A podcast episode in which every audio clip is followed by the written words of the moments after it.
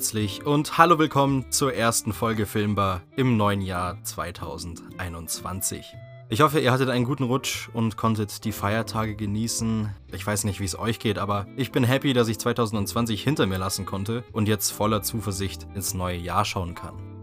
Wir machen genau dort weiter, wo wir aufgehört haben und starten durch mit dem Filmbar ABC. Und in dem behandeln wir heute eine historische Person, die einige von euch womöglich mit dem Rapper Tupac in Verbindung bringen. Der Buchstabe heute ist das M wie Martha mit dem Wort Machiavelli. Niccolo Machiavelli war ein italienischer Philosoph, Dichter, Schriftsteller und Politiker aus dem frühen 16. Jahrhundert. Und an der Stelle möchte ich einen Irrglauben korrigieren, den einige Personen womöglich haben, die sich mal intensiver mit dem Rapper Tupac beschäftigt haben. Dieser hat sich nämlich kurz vor seinem Tod den Namen Machiavelli gegeben und hat unter diesem Pseudonym Musik auch gemacht. Das kommt daher, dass er in seiner Zeit im Gefängnis viele Werke Machiavellis gelesen hat und von ihm wahnsinnig begeistert war. In seinem berühmtesten Werk Der Fürst beschreibt Niccolo Machiavelli eine Theorie, seinen eigenen Tod vorzutäuschen mit so etwas wie einem Sieben-Tage-Plan. Es kam dann eben dazu, dass Tupac kurz nach seiner, wir nennen es mal Machiavelli-Phase, ermordet worden ist. Und bei vielen Fans hat das in Kombination damit, dass sie einfach nicht wahrhaben wollten, dass er tot ist, die Vermutung geweckt, dass auch Tupac, der sich ja selbst schon Machiavelli nannte, nur untergetaucht ist und wiederkommt. Aber dieser Mythos Machiavelli hat sich bei den meisten Leuten so entwickelt, dass sie glaubten, er selbst hätte seinen Tod vorgetäuscht und kam nach 18 Jahren wieder zurück. Allerdings hatte das ja in seinem Buch nur als Theorie niedergeschrieben und wo diese Mutmaßung mit den 18 Jahren herkommt, die man immer wieder liest, weiß ich auch nicht. Ähnlich war das beim Tod von Michael Jackson. Da dachten auch viele, er habe sich an dieser Sieben-Tage-Theorie orientiert und kommt wieder. Ja, so entstehen sie eben, die Mythen und Verschwörungen unserer Zeit. Es tut mir ein bisschen leid für die Leute, die wirklich immer noch daran glauben, dass Tupac wieder aufersteht, weil da werden sie sehr viel Zeit mit dem Warten verbringen. Heute ist der 8. Januar, was bedeutet, wir feiern den International Typing Day oder zu Deutsch den Internationalen Tag des Maschinenschreibens. Der Aktionstag kommt aus Malaysia und das Ziel soll sein, das akkurate und schnelle Tippen auf einer Tastatur in den Vordergrund zu rücken und so quasi Awareness for Fast Typing zu wecken. Ich erinnere mich noch an die sechste Klasse, in der haben wir das Zehn-Finger-System lernen sollen. Und dafür hat uns unsere Lehrerin dann bei den Tests immer so ein, ein Küchentuch über die Hände gelegt, die ganz seltsam gerochen haben. So als hätte sie die mit Gallseife an einem Waschbrett am Flussufer gewaschen. Ich war nie schlecht im Zehnfingertippen, aber ich habe halt irgendwie nie ausgiebig geübt und die Routine in das Ganze reingebracht. Deswegen sind meine Tippgewohnheiten jetzt ganz anders. Aber ich meine, ich komme ja trotzdem super klar. Wer ich meine, die meisten von euch werden es kennen, wer arbeitet denn wirklich aktiv mit dem Zehn-Fingersystem? Da hat irgendwie jeder seine eigene Art zu tippen und kommt damit wahnsinnig gut aus. Es werden jährlich sogar Schnelltipp-Meisterschaften ausgetragen. Jean Roner ist einer der bekanntesten Fast-Typer und für ihn ist es nicht ungewöhnlich, 245 WPM, also Words per Minute, zu tippen.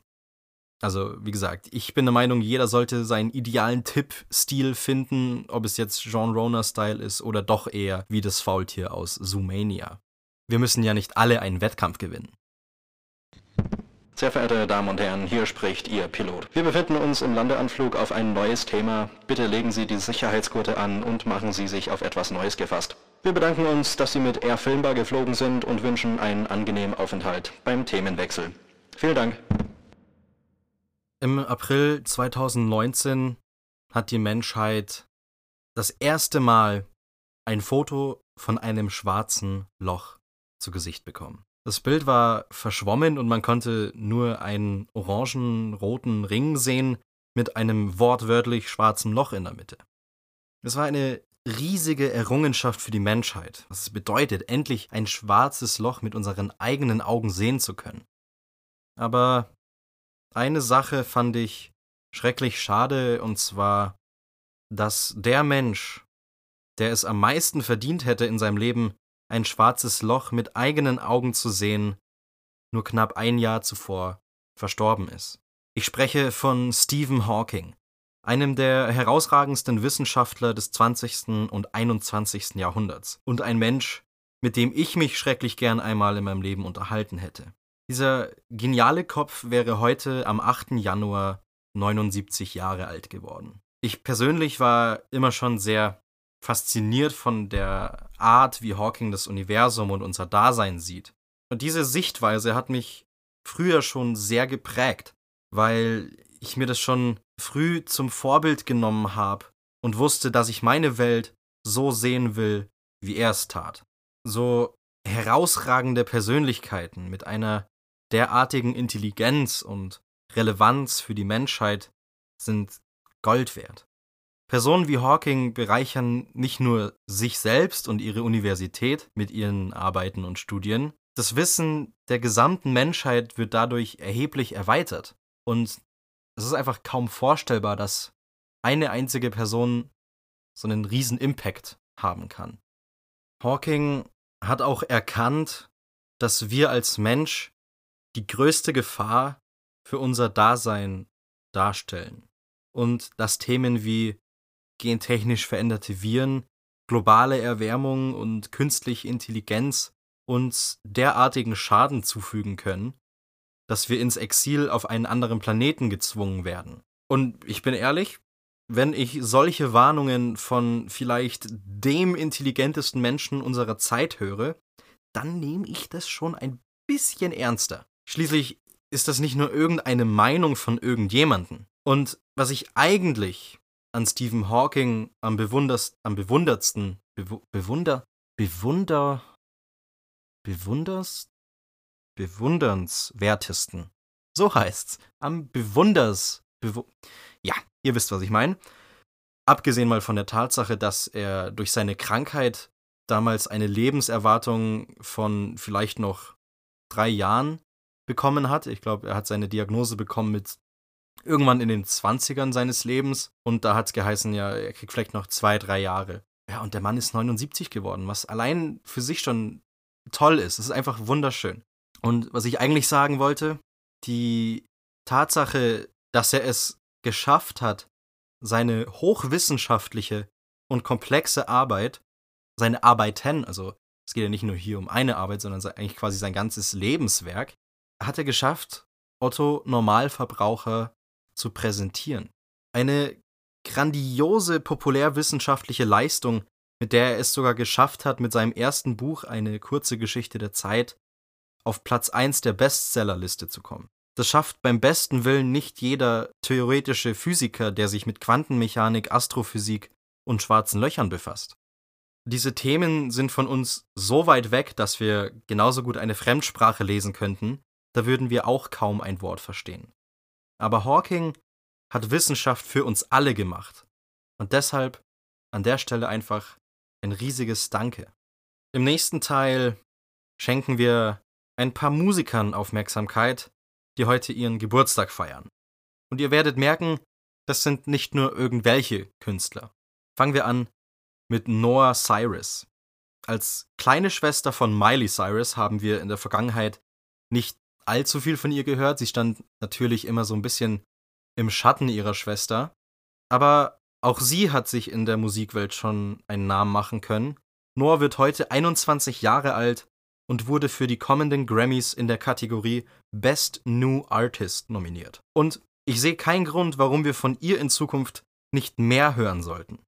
Lied 1 und 2 in der ersten Topic-Playlist des Jahres, July und Make Me Cry von Noah Cyrus.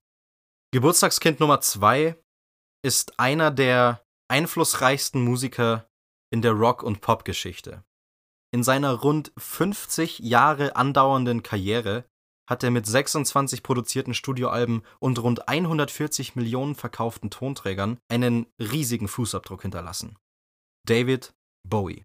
Er verbrachte einige Zeit seines Lebens in Berlin und im Film Die Kinder vom Bahnhof Zoo wird das ja auch so ein bisschen aufgearbeitet. Und das ist auch der größte Eindruck, den ich von ihm je bekommen habe. Wenn ich an Bowie denke, dann schwingt bei mir immer automatisch auch der Film mit. Deshalb heute unser Lied 3, das weltbekannte Werk Heroes. Schon lange kein Lied mehr, mittlerweile einfach eine Hymne. Und wenn wir schon bei Hymnen von Bowie sind, kommt als Lied 4 hier gleich noch Starman hinterher. Einfach schön. Viel Spaß beim Anhören. Wir haben noch einen Geburtstag und der gehört einem Mann, der wie kein zweiter zum Symbol seiner selbst geworden ist. 86 Jahre alt wäre er heute geworden, leider ist er jedoch schon mit 42 aus dem Leben geschieden, der King of Rock'n'Roll, Elvis Presley. Mit schätzungsweise einer Milliarde verkaufter Tonträger zählt er als der erfolgreichste Solokünstler aller Zeiten. Mit seiner Neuerfindung des Rockabilly-Sounds hat der damals als anzüglich geltende Mann mit dem Hüftschwung die Musikwelt nachhaltig geprägt. Durch seine pompösen Shows in Las Vegas hat er sich zum inoffiziellen König von Las Vegas krönen lassen. Und das kann man heute noch anhand der unzähligen Imitatoren sehen, die in der Wüstenstadt rumlaufen. Für mich gibt es immer zwei Elvises, nämlich den eben schon angesprochenen Vegas Elvis und den jungen Elvis. Und ich muss sagen, mir persönlich gefällt der Elvis aus den 60er Jahren am besten, weil dort ist er auch mit Künstlern wie Johnny Cash auf Tournee gegangen, den ich ja bekanntlich sehr gern höre.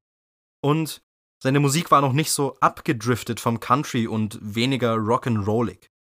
Schnappt euch jetzt eure Mädchen und tanzt eng umschlungen in der Mitte des Wohnzimmers zu unserem Lied 5 Can't Help Falling in Love.